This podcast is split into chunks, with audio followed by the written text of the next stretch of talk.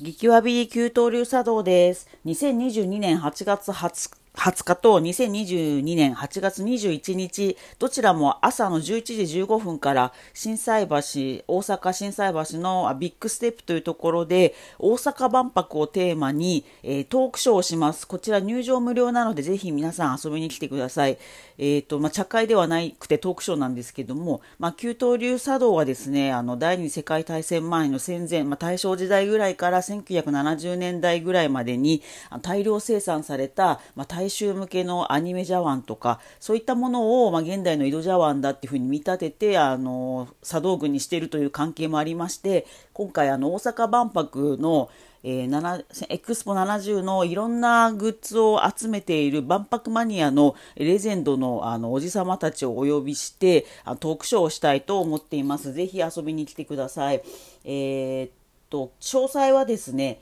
えー、この番組の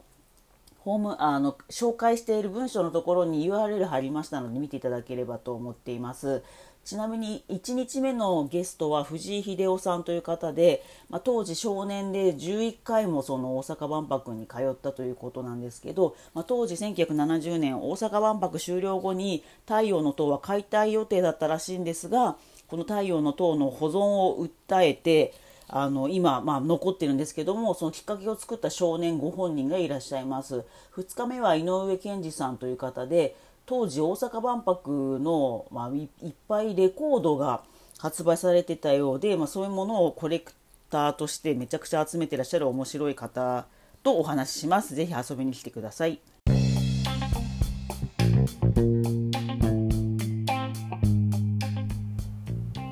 激わび給湯流茶道の谷田阪急です。給湯流茶道はオフィスの給湯室で抹茶を立てるという茶道ユニットです。この番組では日本文化を何でもジャニーズに例えて分かりやすく紹介しようと思ってます。その名もハッシュタグわびさびジャニーさんです。能や歌舞伎は今や伝統芸能と言われていますが誕生した当時は最新のアイドルのステージだったという信念のもと日本文化をジャニオタ視点で再構築したいと思います。またジャニーズに詳しくない人が聞いてもあの面白くなるようにやりますのでぜひお付き合いください。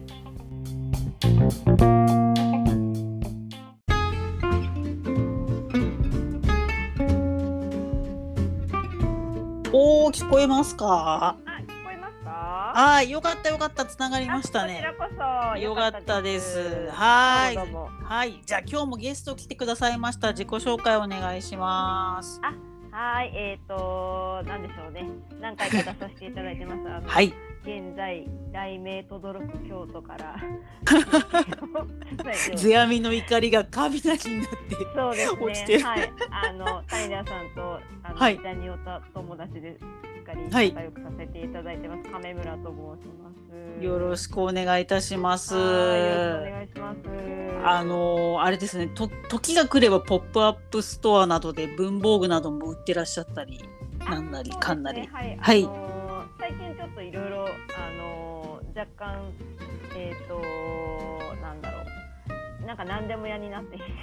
そうなんですね。それまたもう面白そう。はいはい。あの文文具屋は文具屋でやってるんですけど、はいはい。あの仕事がちょっといろいろとこうなんか多岐にわたってきていて、おお。ちょっと最近あの文房具控えめになってるんですか。でも本業は文房具屋です。はい、あ、なるほど。あの文具店結び目という、はい。えっ、ー、とオンラインショップをやっておりますので、おお。文具店結び目ではい、あのインスタグラムとかいろいろ検索していただくと出てきます。あ、わかりました。もし最後ね、はい、番組の最後お知らせでいろいろ他のお仕事の告知があればぜひぜひと思ってます。はい。はい。じゃあ今日はですね、あのジャニーズのまあ新しいグループのなにわ男子を世阿弥視点で語りたいと思います。よろしくお願いします。はいあはい。で、あのまあ、なにわ男子って誰やねんっていう、まあ、ジャニーズ好きじゃないっていう方でも楽しめるように、あの、工夫して話していこうと思いますので、ぜひよろしくお願いいたします。はい。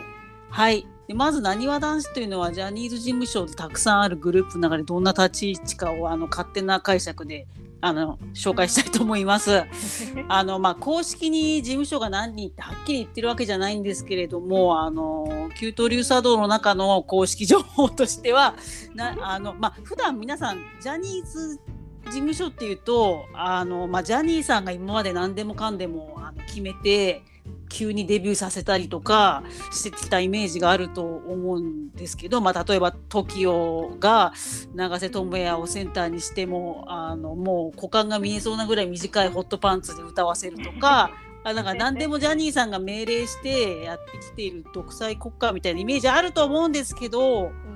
はいなにわ男子はですね、まあ、あのジャニーさんがほぼノータッチのグループだと私は解釈してまして、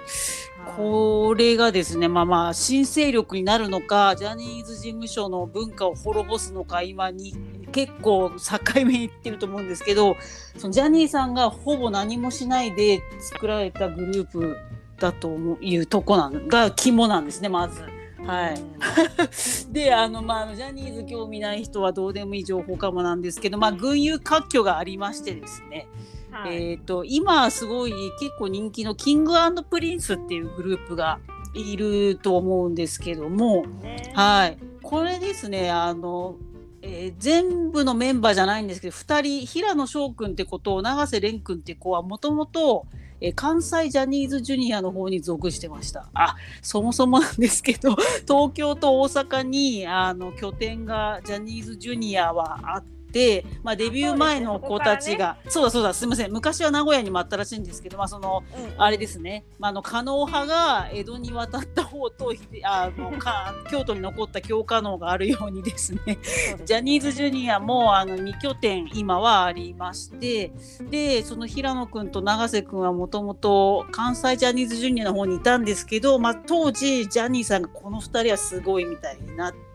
まあ、東京のジュニアで人気もあったりジャニーさんが好きな子と合体させようということであの関西にいたんだけど東京に呼んじゃってその後、まあキングプリンスっていうのを作ってジャニーさんを結構入れ込んでいたのありましてぶっちゃけるとあの九刀流茶道の考察によるとそれ以降ジャニーさんはもう関西ジュニアちょっとどうでもよくなってた説があります。まあまあもう年ももう80代後半になってたしもう記憶力もあんまり前は多分体力があってしょっちゅう大阪東京来たんだろうけど、まあ、それであんまりもう覚えてないもう関西ジュニアはまあいいやみたいに多分なってた。ね、エピソードがねやっぱり全然今の、ね、そうそうそうあの感じの子とかそれこそなにわ男子からは出てこない、ねうんうん、出てこないですよねそうそうだから、ね、年に1回会えたらあのちょっと話したぐらいにしかなくて。まあまあまあだからジャニーさんはもうキングプリンスが好きだったし、まあ、その後もあの今かデビューもうちょっとしたらしそうなハイハイジェッツと B 少年っていうグループとか、まあ、とにかくキングプリンスの方に入れ込んでた時期があってまあもう手薄になっていったんですよね。まあ、それをあのオタクたちは焼け野原時代と呼んでいたんですけど、はい。で、まあ、その頃一番私、なぜか私と亀村さんはその焼け野原時代が好きで、当時はそのジャニーさんに何にもあの声かかってないぐちゃぐちゃな感じが逆に好きだったみたいのがあったんですけど、まあそれは置いといてですね、まあそれを、まあ、関ジャニ∞の大倉くんがそこを見て、まあ、本心は大倉君の友達でも何でもないので本心は知らないんですけど、まあ、当時なんか 松潤もプロデュースするぜとかあ違う違う間違えた。滝沢がねプロデュースに回るぜみたいな、ね、俺はアイドルやめてプロデュースが回るぜとか言ってて、まあ、ああいうあの、ね、子会子会社の社長、ね、そうですね、そういうだからあの90年代のジャニーズジュニア黄金期だった人たちの中についに自分がタレントを辞めてプロデュース側に回るっていうのが流行りそうな時期があったんですよね。まあ3年前ぐらいか。それで大倉君がもう関西ジャニーズジュニアどうせジャニーさん全然何もやってねえから。俺がやるわみたいな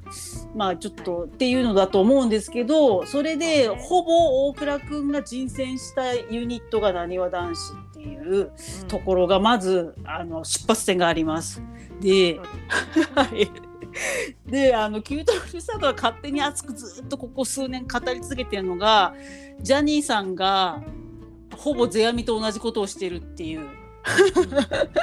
のがあるので、まあ、逆に言うと、ね、大倉君が手がけたなにわ男子からはびっくりするほど世阿弥集がしないっていうね。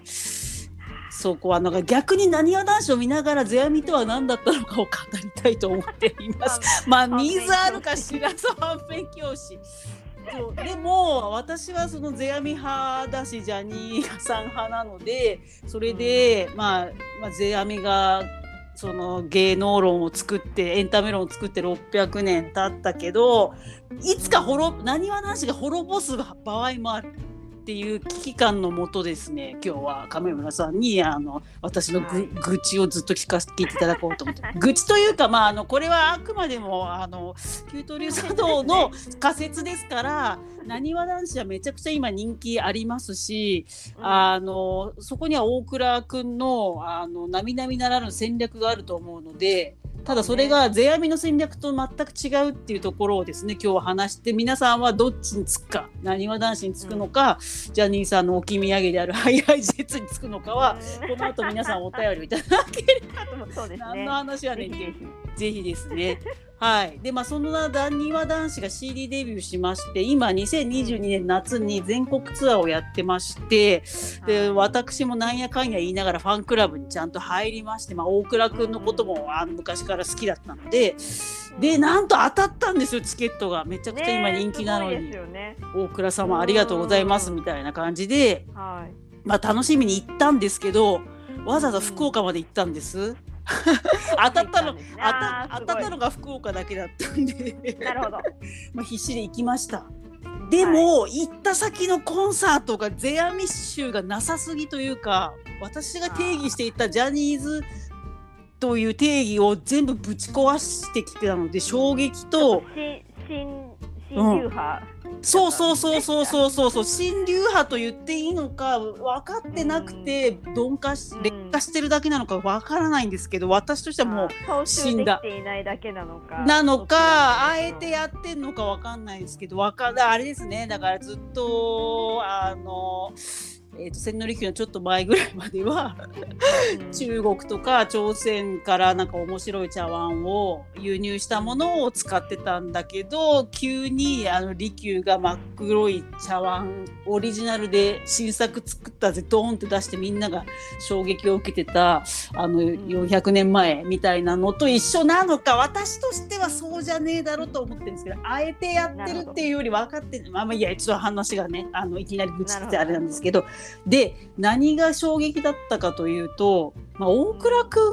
んがね、まあ、関ジャニエイトって皆さんもご存知の通り、まあ、ジャニーズなのに芸人みたいみたいなのがまあ売りでしばらくずっとやってきていて、まあ、あの本流じゃないっていう多分大倉君の中にものすごいコンプレックスがあるこれ解釈勝手にしてるんですけどそうですよね。あの中では一番コンプレックス持ってた持ってたのを、まあ、むき出しにするのが売りでしたよね。まあ、キンキキッズとかはもう売れすぎて、うん、まあ、関西弁喋ってはいるけどもジャニーさんも愛してたし売れすぎて、うん、何のコンプレックスもない中でやってきたんだけど、うん、関ジャニエイトは、まあ、むしろそれを笑いに変えて、まあ、ポジショニングもしてたと思うんですけど、カトゥーンは予算もあってええな関西、ね、全然ないわとか。こう言ったりとかまあ、今もそれ引きずってたりするっていうのが売りだけど多分大倉君の中で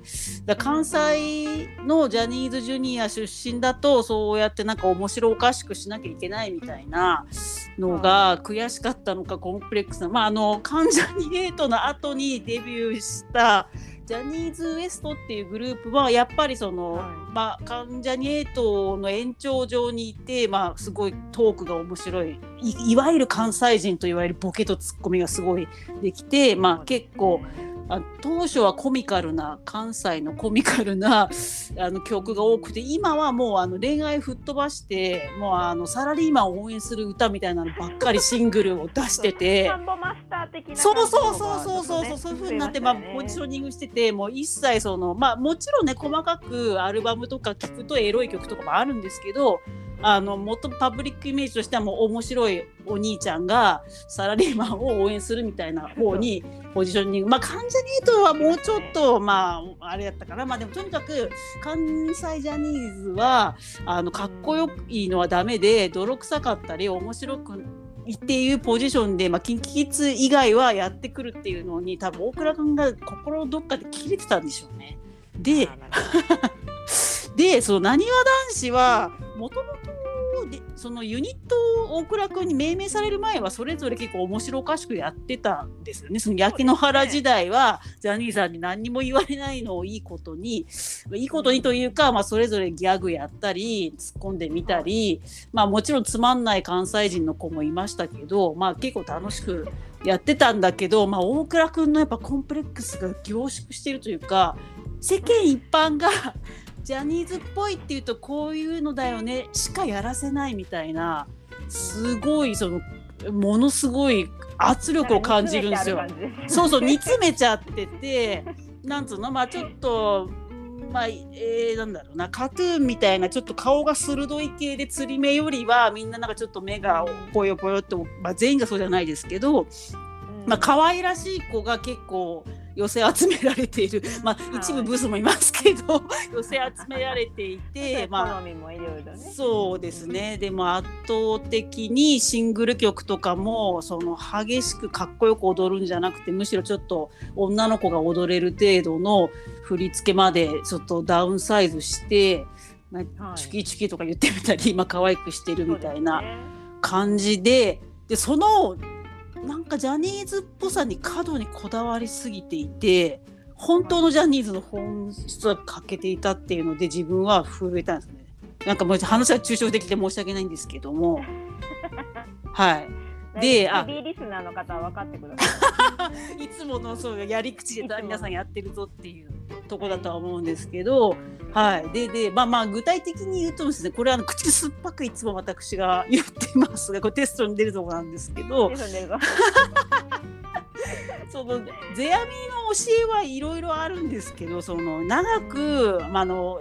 美少年時代は誰だって人気が出るんだけど、まあ、30歳40歳50歳ってずっと人気第一線で活躍する役者になるための一つの極意が常に客の予想を超えろ。客をいい意味で裏切れっていうことをめちゃくちゃ書いてあって、まあ、そこが結構ジャニーズにジャニーさんにすごい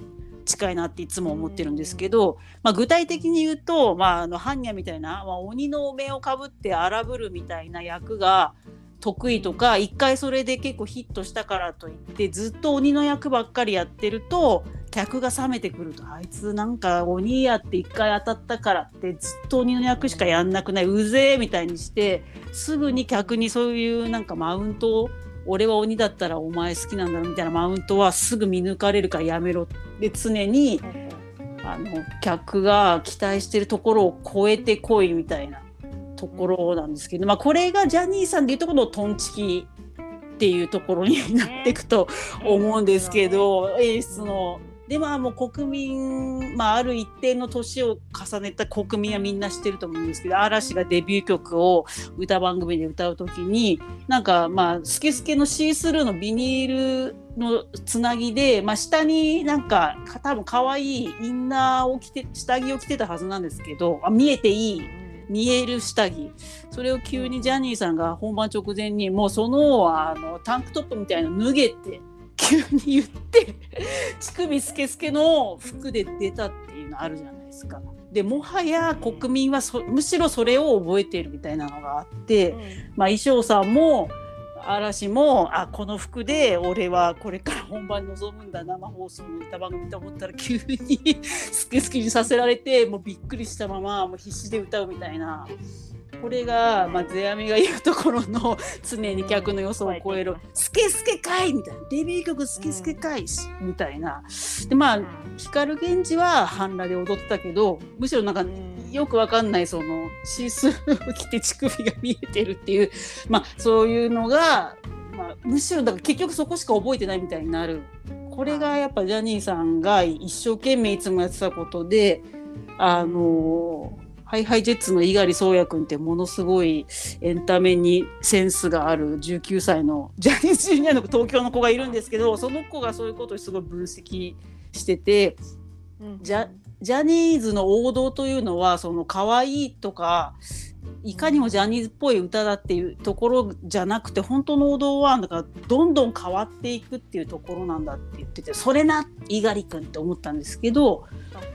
だグループもだカトゥーンみたいなちょっとあの革ジャン着てそうなグループの後に、あのまあ関ジャニエイトみたいなギャグみたいなグループを出すとか まあ常に変わっていくっていうところがそれこそが、まあ、ジャニーさん本人も飽きたくなかったみたいなのもあると思うんですけどそうですね。そういうのをやってたり、まあ、これも100回ぐらい言ってると思うんですけどコンサートのもうセットリスト決めてあのこう振り付けも決めてもう完璧にみんながジュニアの子を覚えてたのに急に初日の数時間前にこの曲変更にするっつってその場で。振り付けを覚えろってわざと言っていたってヤマピーが証言していて、なんでかっていうとやっぱもう慣れた曲で自信満々にやるとだんだんやっぱだれてくるみたいな。あ俺余裕ですって流しちゃうけど必死であと3時間しかないので新曲を覚えるってなるとやっぱそう必死なところが少年の美しさを引き出すということでジャニーさんはだから常にその死に物狂いでじゃああの客の予想を超えていくっていうところがこそがジャニーさんのやってたことなんだけどですよ。なんだけどなんです。だけど。けど私がその見に行ったダニワ男子のデビューコンサートがびっくりするぐらいあの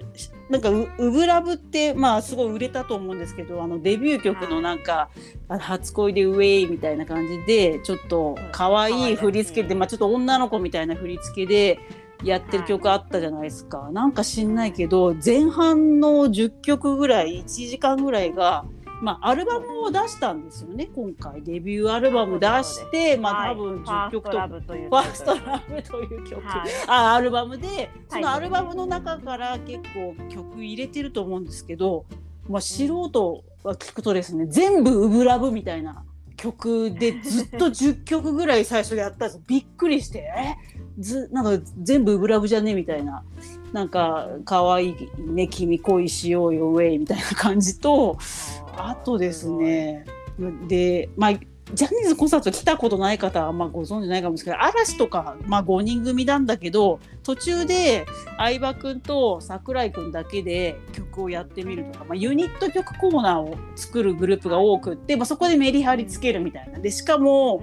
まあ、基本は松潤がコンサート全体の演出すごい好きでやってるんだけど、そのユニット曲はその組んだ2人だけで思いっきり自由に考えていいよみたいな。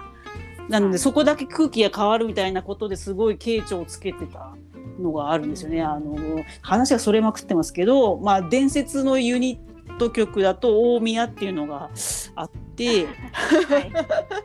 あの二宮君とあれ大野くんが大野くんの、ね、なんか知んないけどすげえふざけたふふなんか感じでえっ、ー、と、なんかななんつうんですかねあのなんか棒でつながるなんか人形を一緒につけてわーわー一緒に出てくるみたいな、はいはい、もう超コミック曲。で、まあ、もう本当にその松潤がシュッとしてやりたいものに対して突然のコントとかいう芸なんですかね。爆笑のものがあって、まあ、まあ二宮君が大体いつもふざけてて、まあ、大野君も何でも乗ってくれるから、まあ、みんな大宮で検索してもらえば出てくると思う。すごい 爆笑の宴会芸のすごい版みたいなのが あってまあふざけすぎなんですけど、緩急があるわけででもはや、まあ、あのむしろ大宮が伝説のユニットになって、まあ、あの活動休止前にもう一度聴きたい曲のランクに入ったりとか、まあ、とにかくそうやって全然違う曲をやるっていうので飽きさせないっていうはずなのに初心LOVE を10曲やってるようにしか私には見えないびっくりみたいな。もうそのユニット曲もないんですよ。ずっと出ずっぱりで全員。なくてでもうなるほどまあもう私が目が肥えてないから思うんですけど振り付けもなんか全部一緒みたいな感じで もう私から見るとなんだろうな、うん、キングプリンスとかだと、まあ、めちゃくちゃ平野君とかが上手だから、まあ、レベルが上の子に合わせて、急に k p o p みたいに踊ってみたり、コンテンポラリーみたいにやったり、まあ、そのジャニーズいわゆるジャニーズアイドルみたいに歌うとかって振り付けの幅もあるんですけどなんか全部ブラブみたいな感じで。お大橋くんないのにもったいない、ね、そうなのよ。それな。それ、うん、そうそうそうそう。そうそれでで衣装も ちょっともう本当に声が裏返っちゃうんですけど、うん、まあそういう感じであのいろんなテイストの曲をバンバン混ぜて飽きないようにさせるために普段、うん、ジャニーズのある意味定番というのは王子様みたいなレースとかいっぱいついた服の後は急にラフになって、うん、ノースリーブのちょっとだるいタンクトップ着てちょっとラッパー風にやってみたりとか、いろいろあの緩急つけるんですよね。なのにですよ、なんか、まあ、ここよく知んないけど長尾君っていう、まあ、その最年少のメンバーが衣装を作るのやってみたいで、まあ、絵も上手らしいんですけどそいつに頼んで大人が何も言わなかったのか色違いであやばいなんか、大丈夫ですか？警報になってもこれ世阿弥の警報。世阿弥の警報。世阿弥降臨。降臨しましたねあまりの怒り。なんかやば大雨が。大雨のですよねこれ。大丈夫ですよ。世阿弥の怒りですよね世阿弥の怒りがはい、来ました。い。やいやいやむしろいやこれは放って怒ってると思うんで。でなんか王子様みたいな服の色違いばっかりを最初の、うん、そのブブラブメドレー全部ブラブですみたいなコーナーでやってて。だからあのお金の予算はめちゃくちゃあるしすごい手が込んでてレースいっぱいつけたりとかスパンコールとか本当にあのこんなにお金かけて 5, 5, 5着も王子様スーツ作ってるすげえみたいになるんですけど冷静に考えるとずっと王子様スーツを色を変えてるだけでずっとウラブみたいな曲やってて「おーい!」ってなって。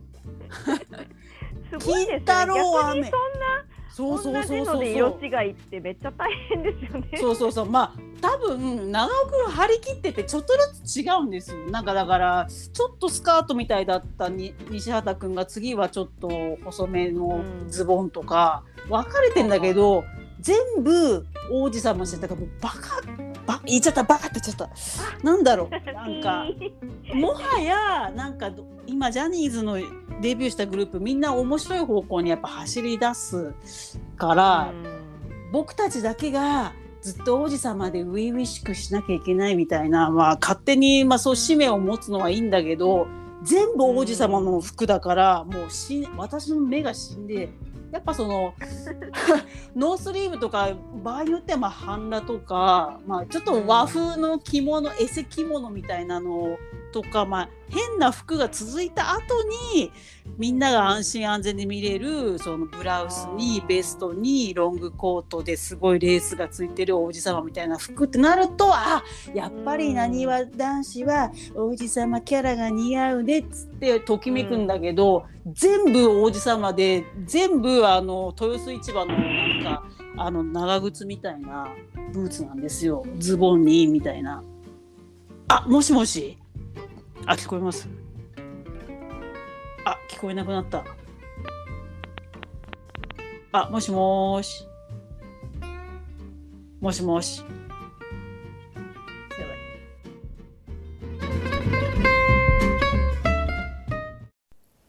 古きと今から新しきを生み出す人の基地京都のシェアスペース古今園の提供でお送りします。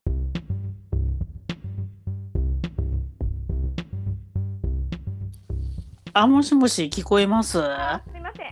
すみません。ぜ、ぜやみの怒りが。理由はわからないです。ぜやみの怒りはね、ちょっと、あの、外はやんでるんですけど、多分ね、ちょっと山の辺、はい、あの、うちからちょっと、まあ、山が近いんですけど。はいはいはい、はい。土砂災害警戒なんとか。やばいやばい。が鳴るという。やばい。この辺は、地盤は大丈夫なので。あ、よかったです。じゃあ、ちょっと、もう、あの。遺伝子をなっちゃうっていうだけで。なるほどです。じゃあちょっと空気読まずそのままちょっと、ちょっとすみませんね。もう私がでも愚痴りすぎてゼアミが天が子ゼアミがもうやめろよってことで切ったのかもしれない。いやいやいやでも衣装のことで言えば、うんうんうんうん、あのあ言っていいですか？あもちろんですよ。はいはいはいはいはい、はい。言うと多分去年のデビュー前のツアーの時は、うんうん、ちょうど高校野球のはいはいはい。ていたので野球の、うんうん、あったあったあったあった白に赤の可愛いやつ。うんうん。でなんかあのであれの話の時とかもすごいラフなそうやそうやそうや。どうした？どうしただから気合い、うん、そうそう衣装に関してはなんか曲によってすごい変えたりとか。はいはい、えー、なんかねあのバラエティ豊かだったのになぜ今回はデビューコンっていうのでなんかな謎の統一感というかいやーでな何なんですかね。あそうだそうだその話しなきゃですね。なんか通常デビューコンサートはやっぱがっつりまあジャニーさんが生きてる時はジャニーさんがちゃんと見て演出の口出したりとか、まあ、ジャニーさんが見ない場合も、事務所の中にあのリトルジャニーさんみたいな人が何人かいるみたいでで、まあ、ジャニーさん死んでもちゃんとなんかトンチキの演出ができるみたいな多分優秀なスタッフが何人か残ってるっぽいんですよね。あの毎年冬にやって国劇とか見る限りは。だからちゃんとなんかまあよくとお宅の友達と話すのはやっぱ大人がちゃんとデビューのコンサートは基本は見てやっぱその意見をちゃんと大人が出してバランスを良くするっていうのがあるので、まあ、おそらく、まあ、何はその今亀村さんが言ってくれたデビューより前のアリーナツアーとかは、まあ、ちゃんと大人がこう、うん、一旦ジャニーズの定番はこういうセットリストと衣装だよっていうのでやってくれてたんでしょうね今思えば。でちょっとねでこっからなんですけど、まあ、ジャニーさんがいるとちょっと見せろっつって「ダメだよこんなの!」とか言って多分ダメ出しできるんだけど今ジャニーさんいないのと、えー、まあそのなにわ男子はそのまあ久しぶりにまあ目がクリクリの可愛い子が多くて一般の人が思うジャニーズっぽいっていうのでまあ売れたからシングル最初のシングルが。もしかしたらもうなにわ男子はもう売れたから口出さずにやりたいことがあれば全部やらせてあげるようなのかもう何なのか真相は分かんないけど意見通っちゃったんでしょうね。長尾の意見か。アルバムもなんかもう全部ウブラブだったなマジで。ウブラブか 本当じそのウブラブかダイヤモンドそうそうダイヤモンドスマイルかあと嵐でいうモンスターみたいな曲。ちょっとドラキュラになって夜に君を襲いに行くよ系まあファンタジーが多いんですけど、ウブラブとモンスターしかねえみたいな。マジマジマジほんとマジだってマジで。マジマジマジ。やば。やばすぎて。そうそうそうマジで金太郎飴状態で私はちょっともう頭がおかしくなりそうになって。まあまあちょっと、まああの横目に見てる感じありますけど会場もやや盛り下がってたと思います。なんかややっぱ急にやっぱ意外な曲がかかったりすると「おお」とか「キャー」とかってなる、うん、まあ初日ではなかったんですけど、ね、やっぱりその、うん、あ私他の公演としては初めての日だったんで普通そういう日ってやっぱりその福岡に遠征に来た人とかもまあ初めて見るとかでどうしても、はい、まあ、マスク越しに「あー」とか「おー」とかなるんですよ、やっぱり急に流れを変えるような面白い演出があると。でもずっとウブラブで、まあ、やばいやばい10曲来てたからだんだんみんなもシーンってなってたっぽいきっと盛り下がってたと思いますよ。やっぱり世阿弥じゃなくてももう客も「金太郎飴やないかい」ってなってたかなみたいなのがありましてでまあちょっとここからはまあちょっとであのやっぱ一番世阿弥が恐れているのはやっぱその。本人その舞台に立ってる本人が「お前ら客はこういうの好きなんだろうやってやってるぜ」みたいに、まあ、傲慢になるとか必死さがなくなって、まあ、これやってれば大体受けるよねみたいにたるむところはすごい客が敏感に見てるからマジ気をつけろって言ってるんですけどまあなんだろうないい意味でここはむしろ評価したいんですけど高橋恭平君っていう本当はなんかおそらくカトゥーンみたいなのとかセクシーゾーンの風磨君みたいに、はい、悪いキャラを本当はやりたいって思ってる子が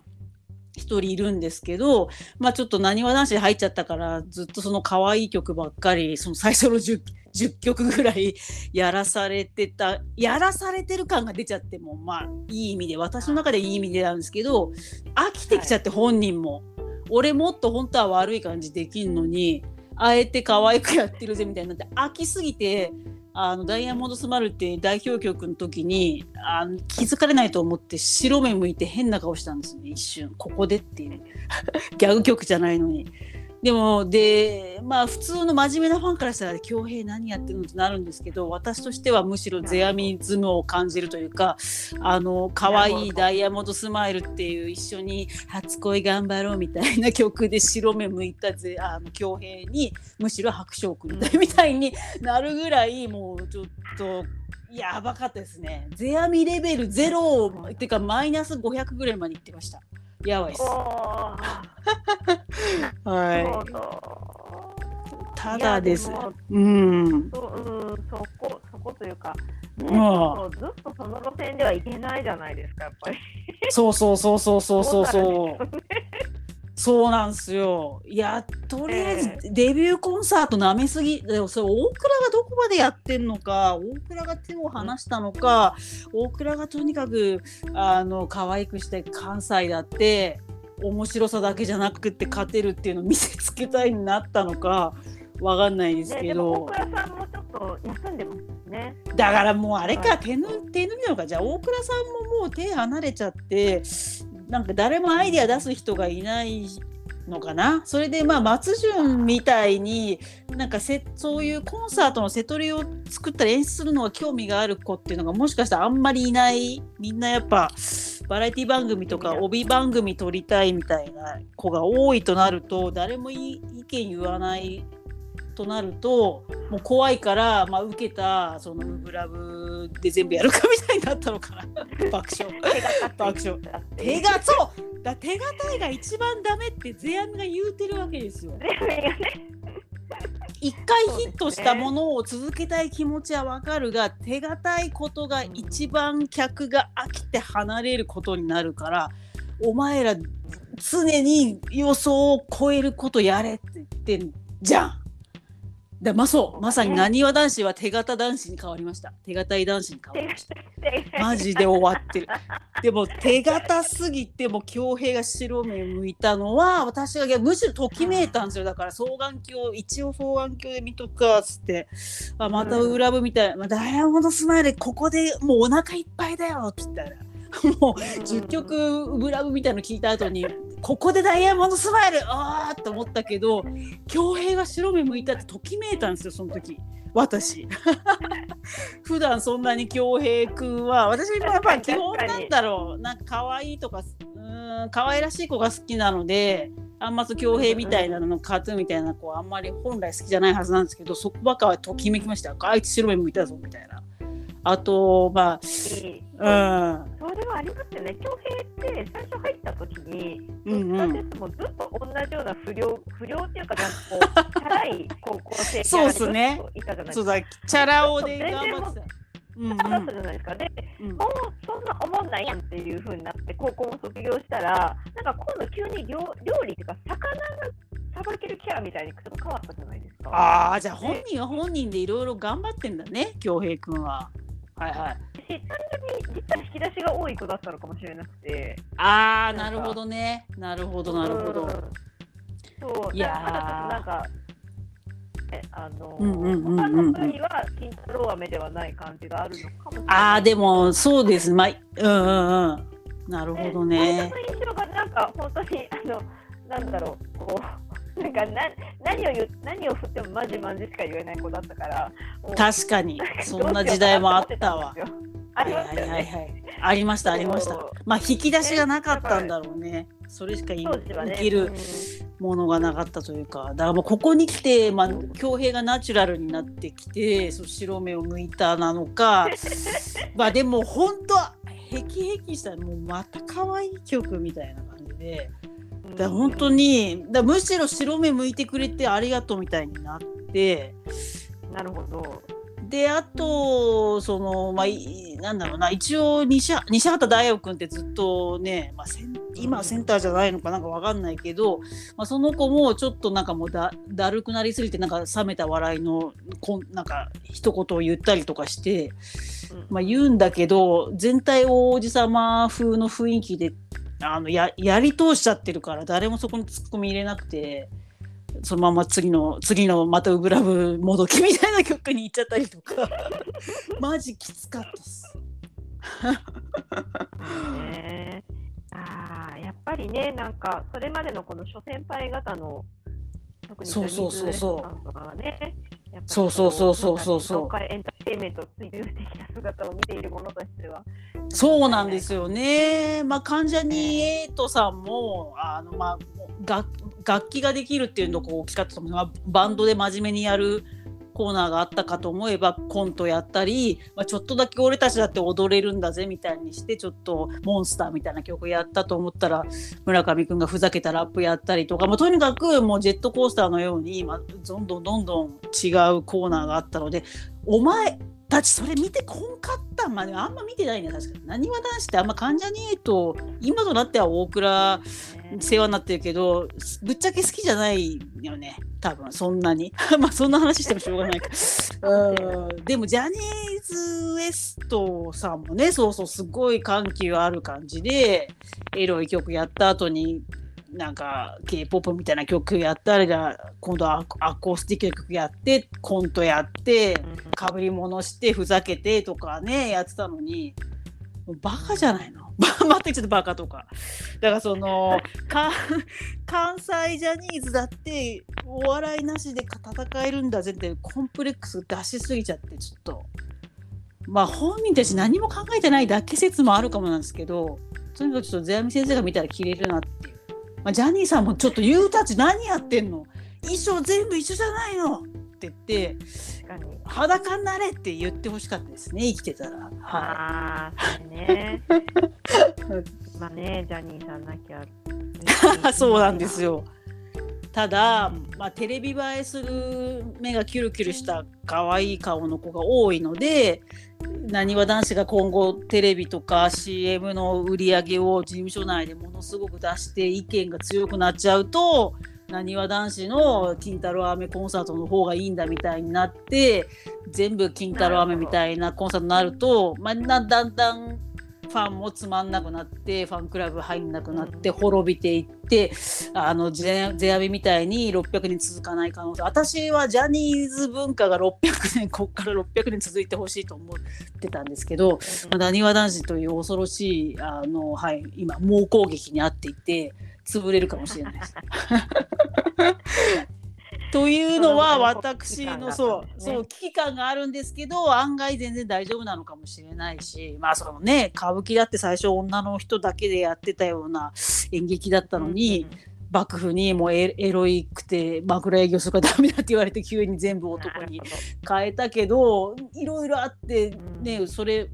歌舞伎も今も数百年続いてるわけですからむしろなにわ男子にした方がつながる。うん、続くっていう場合もあるのかもしれないんですけど今言えることはなにわ男子に世阿弥レベルが今マイナス1万ぐらいまでいってますんで。はい、そのその事実は？そこだけはこの2022年の夏に伝えたいなと思ってます。はい、結局あのジャニーズ好きじゃない人聞いててどれぐらいちょっとやね またやばい。ここで世阿弥の怒りが。そうなんですよ。もうすごい。ですよね。ゼアミ先生そうですよね。ゼアミ先生が相槌をしてくれゼアミ先生が金閣寺から今怒りのね、あのサイレンを鳴らしてくれてるんで、ちょっとこれを恭平君以外のみんなちょっとちゃんと聞いてほしいなと思ってます。まあ誰何もね届かないと思いますけど。はい、という感じです。じゃあの長くなっちゃったんですけど、今日はここまでにしたいと思って、でもこれちょっとすっきりしました。はい。今回私入れなかったので、そうなんですよ。このお話を伺った時にもう大衝撃でした。うん、レビューコンなのに。そうそう、大体レビューコンはあの事務所がものすごい手を加えてくれて、外すことはないんですよ。はい、基本どんなグループだって面白いはずなのに。はい、えー、びっくりぽんだよってなりました。マジで。まあ、大倉も死んでたのかな。誰だよじゃあ。誰か東京から派遣してやれよ。上から。えだからブレインだったのか。今後あの DVD 化された時とかにちょっと明らかになるかもしれないですね。ああこいつががんかみたいな急にスタッフの荒探しが始まるみたいな。はい、あそっかそっかそっかなるほどね他のコンサートにはいる名前が抜けてるとかそっちで探すかはい、はい、いやドイヒーですよマジドイヒーすぎてやばいだからもうまあちょっと、うん、キングプリンスも今も売れてきて本人たちでセットリストを考えるっていうフェーズに入ってきちょっとこの前のドームツアーはあんまり面白くなかったのでやっぱ大人の手を離れるとなかなかよっぽどやっぱ世阿弥のように振る舞うにはものすごくそういうことに敏感なメンバーが1人ぐらいいないとダメなんですねきっとね。なんとなく振り付けが好きとかなんか歌うのが好きぐらいじゃやっぱコンサートショーは作れないんだなっていうのを思ったんでまあなにわ男子先輩はもうテレビと CM の売り上げであの頑張っていただいてはい。まあもうまあはい住み分けかもしれないですけどただ悔しいの私は本当に悔しい涙が出そうになったんですけど、まあ、それテレビですごい人気なだけにジャニーズのコンサートとして初めて見たのがなにわ男子っていう Z 世代のお客さんいっぱいいたと思うんですよね。こんなじゃないよ本当のジャニーズのコンサートは。こんなじゃねえからって心の中で叫んで泣きそう泣き崩れながら私は一人とぼとぼ帰りましたけど。いやまあでもやっぱだから伝統をつなぐのは大変なんですよね。まあなんか世阿弥世阿弥って言ってるけど最近いろんな研究者の話お話などを聞くと世阿弥の頃の舞台と今の能全然違うらしいのでやっぱりね続いていくと変わっていくみたいなとこあると思うんでもうこのあとなにわ男子しか勝たんみたいなことで600年後なにわ男子の資料しかない博物館があるかもしれないですけど。だもうジャニーさんの死がねまだ受け入れられない自分としてはちょっと悔しい限りでしたが。何回えっとこの夏で何2019に死んだんだよね確か。だからもうでももうだから4年ぐらい経つんですねそろそろ。202122年。34年経ってるのでいよいよその世阿弥とジャニーさんが消えてきているのかもしれない。そんななにわ男子に憧れている子たちがまた入ってくるとどんどんなにわ男子のなんか古文コピーみたいのが出ちゃうかもしれないから。やばいっす！マジやばいっす そこにちょっと危機を感じた。そうですね。だからなにわ男子で初めてジャニーズとコンサートに行くっていう方は一旦キュートルサドに相談していただいて こうじゃない部分もありますよみたいな DVD の あの普通に買えるものとかもねご紹介できると思うんで誰もそんなニーズないと思うんですけどあのいつでも相談に乗りますんでお便りの方に。何やねん何の話やねんってなりましたが、はい、です。でも、まあ、まあ最終、今日、今日の締めはあれですね、伝統をつなぐ。難しいという。そうなんです。何が残るかはやっぱお客さん次第っていう部分もあるので、ですね。とはいえですよ。とはいえです。はい。世阿弥が崩れ落ちていくのを見ました福岡マリンメッセで。なにわ男子のコンサートで。いやひどいでも意図的にやってるならいいけど何も考えてないとしたらマジで長尾くんちょっとちょっとそこ正座してくださいみたいな マジ、まあね、衣装は変えよう。ねコロナに感染して最後なんだ？あ出れないのか、このまま長岡はね。そうなんです、このまま出られないという。いや、それまで ぜ、でもやっぱそれは世阿弥からの天罰かもしれない。そんなに全部王子様衣装にしちゃだめだよっていう天罰かもしれないので、あの、まあ、長岡のファンには申し訳ないんですけど、まあ、天罰食らいました。いや、そういうこと言っちゃだめですけど、どでもひどいよ、マジでひどいから。いや、これはね、だって長尾くんまだ19歳だから、わかんない、はい、まあ分かっててほしかったけど、わかんないんであれば、大人が言うべきだよ。いくら今、なにわがい、うん、なにわが人気あるとしても、な長尾くんね、つって、2時間ね、ずっと王子様衣装だと、あの谷田さんの目が死ぬから ちょっと変えなっつって。まあ、あともうユニット曲入れろよみたいな。ねいやでもなぜユニだから練習ができなかったのかとか考えちゃいますねやっぱね。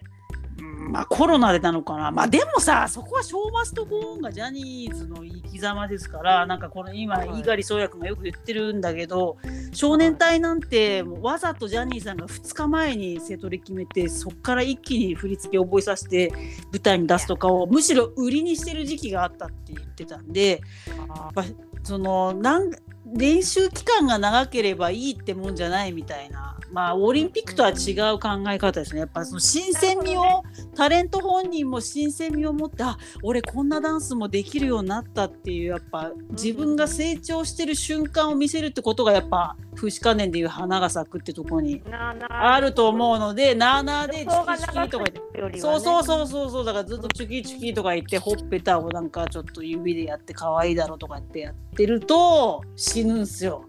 マジ。だからその時間がなかったとか言われてももうダメです。ダメです。何を言ってるんだ私は。いやでも本当危機的状況だと思うので。なるほど、はい、皆さんあのちょっと世阿弥様の方に向かってじゃあ最後拝みましょうか。よくわかんない感じで。ねちょっとあの雷鳴が今ちょっとあのだいぶあの収まりましたあじゃあもうじゃあみんなで長尾くん早く元気になりましょう。世阿弥さんごめんなさいってこう今お辞儀をお辞儀 今拝んでます。手を手と手を合わせて。言い過ぎました。19歳の長尾くんじゃなくてそれ事務所を怒らなきゃいけなかった。はい。そうですね。事務所の世阿弥担当の人ちゃんと赤入れしてあげて。ね運営やっぱりえっとそのタレントさんとそのニーズっていうのがこう三位一体になるのがなかなか難しいというのがそうそう。まあシングル曲がずっと可愛いのは全然いいんですよ、まあ、ポジショニングしてるから。それはいいんだけど、はい、コンサート2時間あるから飽きんでバカ。っつって。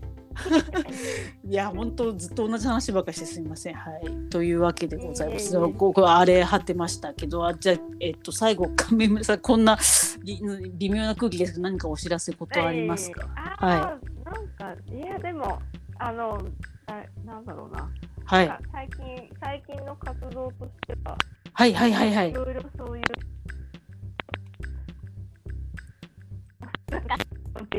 あ、ちょっと今音声が途切途切れがちになってます。もしもし。はい。はい。はい。あ、なんか、あの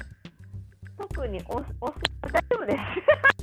なんかうまくまごめんなさい、ここに来て、あの、世阿弥の電波のジャックが始まって。あの、大丈夫です。告知、あの、文具店結び目で。あ、そうだそうだ、じゃあ、じゃあ、そのインスタの、はい、リンクを番組の紹介文に載せておきますんで。ですね。はい。じゃあ今日は長きにわたりあの愚痴を聞いていただいてありがとうございました。あのああの入れなかった現場についてのレポを。はい、まあざっくりしたレポしかしてないんですけど、はい、という感じです。じゃあまた一緒に行けるコンサートあったらぜひご一緒しましょう。はい、お願いします。はい、じゃあ失礼します。はい。